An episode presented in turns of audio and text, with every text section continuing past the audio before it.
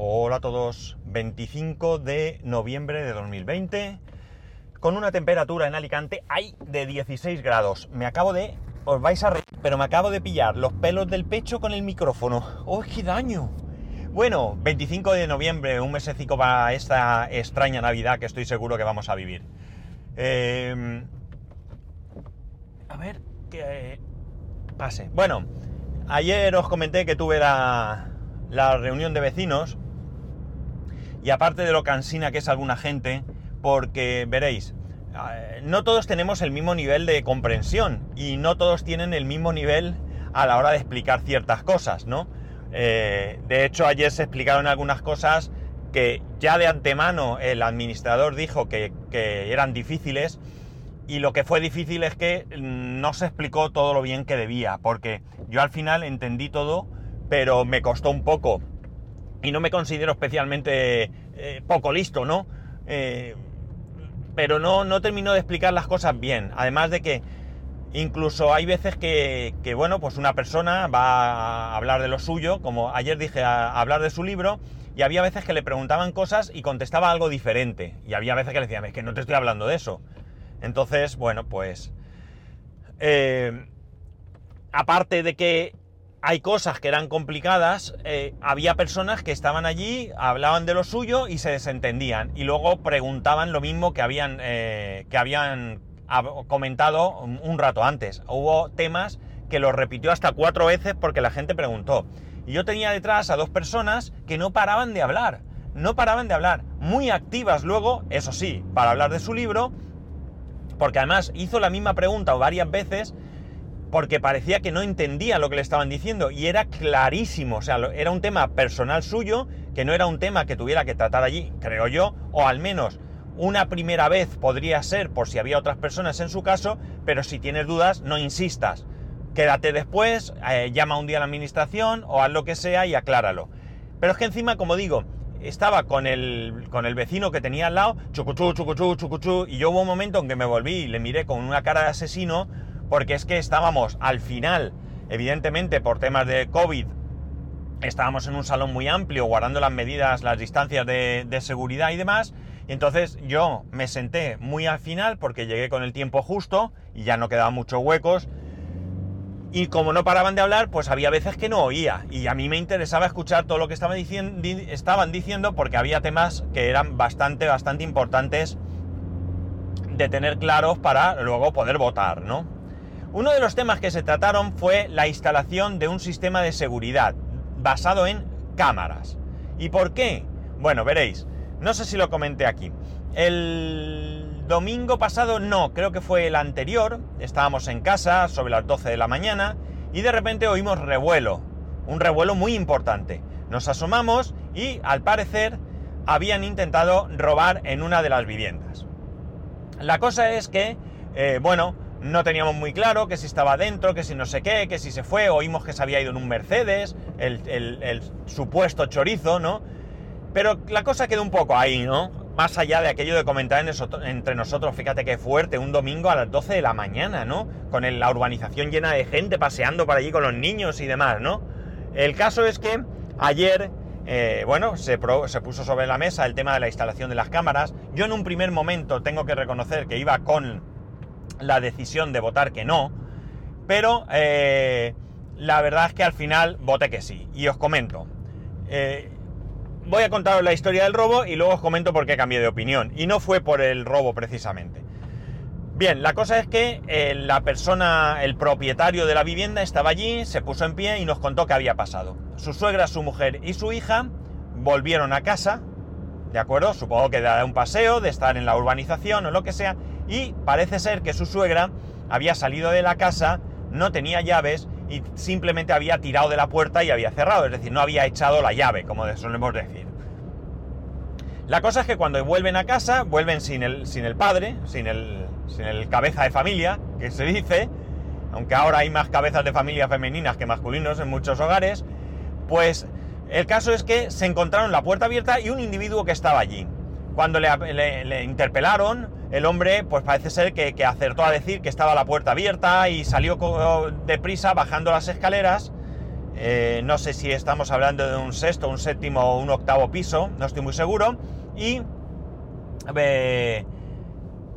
efectivamente lo vieron, lo persiguieron algunos otros vecinos y, como digo, efectivamente vieron que se marchaba en un Mercedes.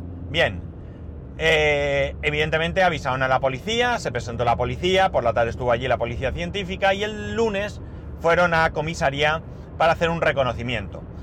Entonces, bueno, no explicaron el reconocimiento, yo creí entender o quise entender que era un reconocimiento basado en fotografías, ¿de acuerdo? Por la descripción o vete tú a saber. No me dio la impresión de que ya hubieran detenido a alguien y... No, no habían detenido a alguien porque cuando eh, estas personas identificaron al individuo, eh, bueno, pues dijeron que era conocido. Yo entiendo, por eso entendí, creo, que fue un reconocimiento basado en fotografías desconozco cómo funciona esto, ¿eh? O sea que si alguno lo sabe y estoy diciendo alguna cosa errónea, pues nada, me corregís y, lo aclaro aquí. La cosa es que, como digo, era una persona conocida de un pueblo de Alicante que se encuentra a unos 35 kilómetros aproximadamente y, bueno, pues que, que era conocida como chorizo de viviendas, ¿no? Y que la policía confirmó que por esa zona pues estaba habiendo bastantes robos.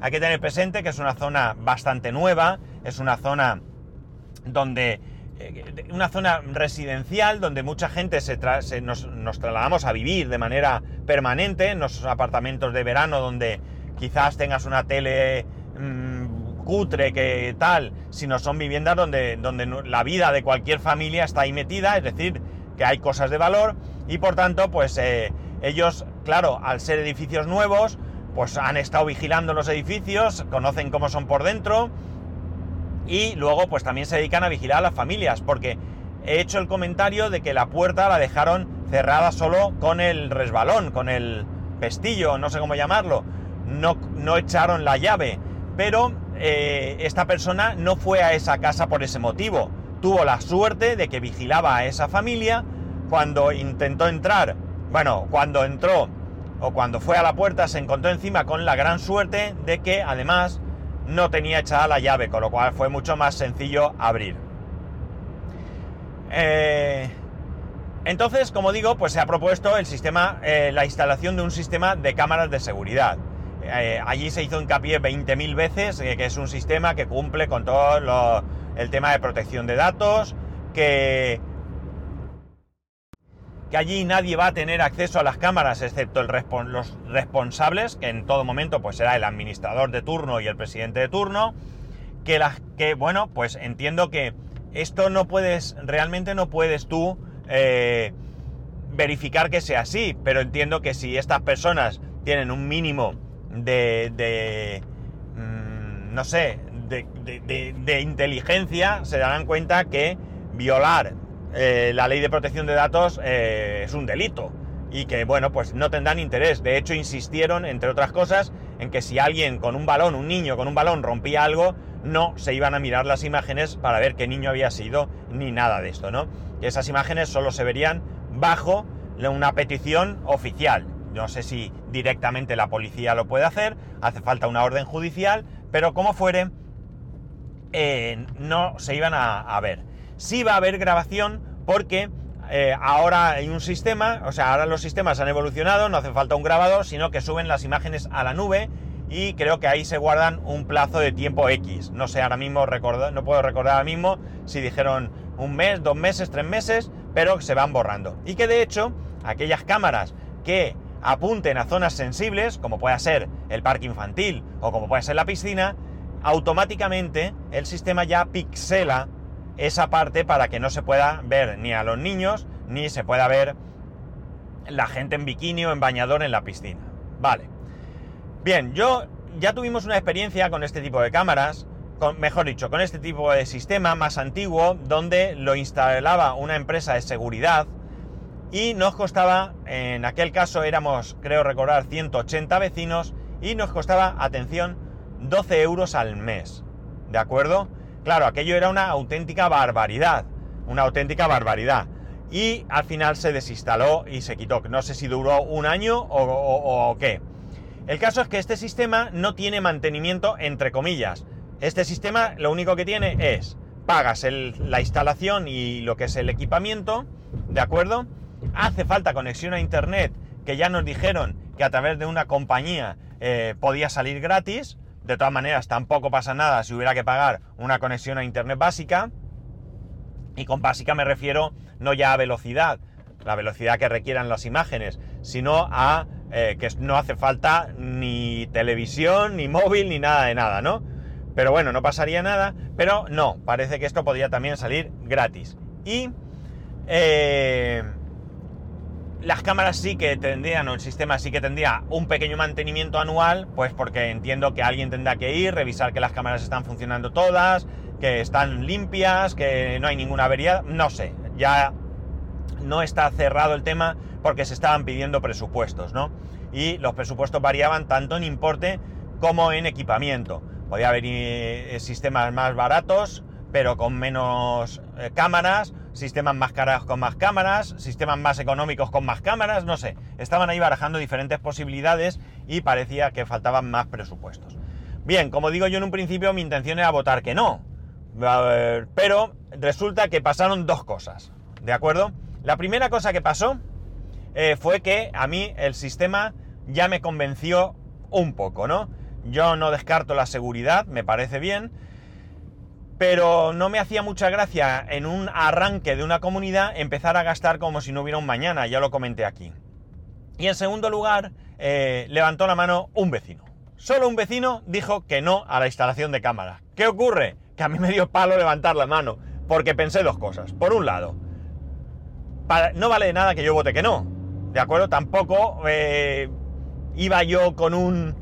En ese momento, tras la explicación, mi no rotundo ya había aflojado. ¿Vale? Por un lado. Eh, y por otro lado pensé, si no hay casi vecinos, porque si hubiese habido 10, 15, pues a lo mejor sí levantan la mano. Pero claro, siendo uno y tú otro, que ni siquiera mis amigos, vamos a llamar amigos conocidos vecinos, ¿no? Levantaron la mano, pues yo pensé, pues no me voy a significar yo aquí nada más empezar como el tonto que no quiere las cámaras, ¿no? Que yo no pienso que el hombre que votó que no sea tonto, ¿eh? Ni mucho menos. El hombre votó libremente y me parece muy bien, su opinión tendrá y votaría que no. Eh, convencido como yo en un principio también lo estaba. Total, que se aprobó el tema de mm, eh, instalar las cámaras. Entre otros muchos temas, se trataron varias cosas y al final se trató eh, lo que os comenté de... Mm, de hacer una derrama, ¿de acuerdo? Mm, de hacer una derrama, ¿vale? En un principio yo tenía entendido que la derrama era para las cámaras, con lo cual yo en ese momento, o sea, yo antes ya iba a votar que no a la derrama, porque si no quería cámaras no iba a votar que sí a dotar de dinero a la compra de cámaras, era absurdo. Cuando no voté en contra de las cámaras, pensé en votar que no a la derrama. Muy ridículo, muy ridículo, lo reconozco. Porque voto que sí a poner cámaras y voto no a poner dinero, ¿no? Será un poco ridículo. Pero mi autoconvencimiento era en, vamos a esperar un poco, no las ponemos ya, ¿eh?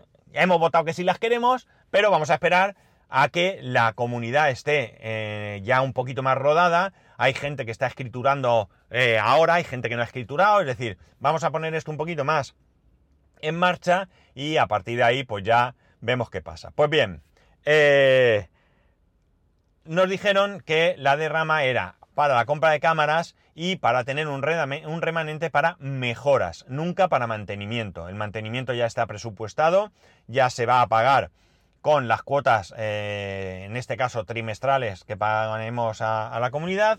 Y ese dinero es para tenerlo ahí, porque es verdad que hay algunas cosas que se van a intentar reclamar para que nos solucionen, pero que tienen difícil reclamación porque están legalmente hechas y eh, bueno, pues tendremos que asumir nosotros el coste y es importante pues que haya ya ahí un dinero para ir haciendo, como digo, esas cosas que son necesarias, esas mejoras, mejoras que vamos a necesitar y que, eh, bueno, pues vamos a tener que pagar.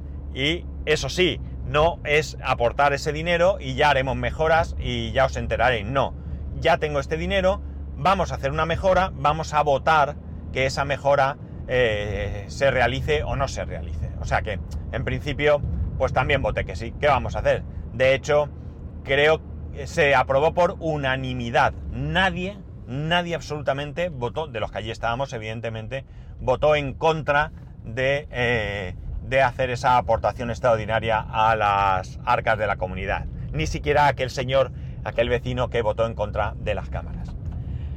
Eh, bueno, aquello se alargó un poco, salimos bastante tarde porque al final, pues lo que digo, hay gente que empieza a hablar de sus cosas y bueno, pues eh, llega un punto en el que hubo allí alguien que dijo, oye, esto no se trata aquí, esto se puede tratar en ruegos y preguntas y ya se valorará en una próxima asamblea, porque al final ni siquiera los ruegos y preguntas, eh, bueno, son peticiones que se pueden hacer ahí, evidentemente hay preguntas que se pueden realizar y te pueden contestar en el momento, pero hay otras cosas que deben de quedar para futuras asambleas. De hecho, vi que el presidente no tenía mucha idea de cómo funciona, porque decía, no, si hay que votar esto, ahora lo votamos y ya está. No, las votaciones no se pueden hacer si no están en el orden del día, o al menos, salvo error mío, eso tengo así entendido.